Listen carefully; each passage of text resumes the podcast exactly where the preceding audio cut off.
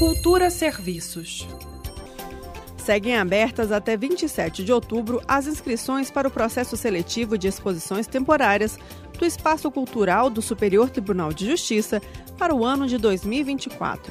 Artistas e produtores podem concorrer com projetos de exposição individual ou coletiva de artes plásticas das mais diversas formas de expressão, como pintura, escultura, fotografia e desenho.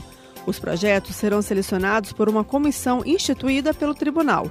Em contrapartida, os projetos artísticos escolhidos devem doar à Pinacoteca do Tribunal uma obra de sua autoria, dentre as que fizerem parte da exposição.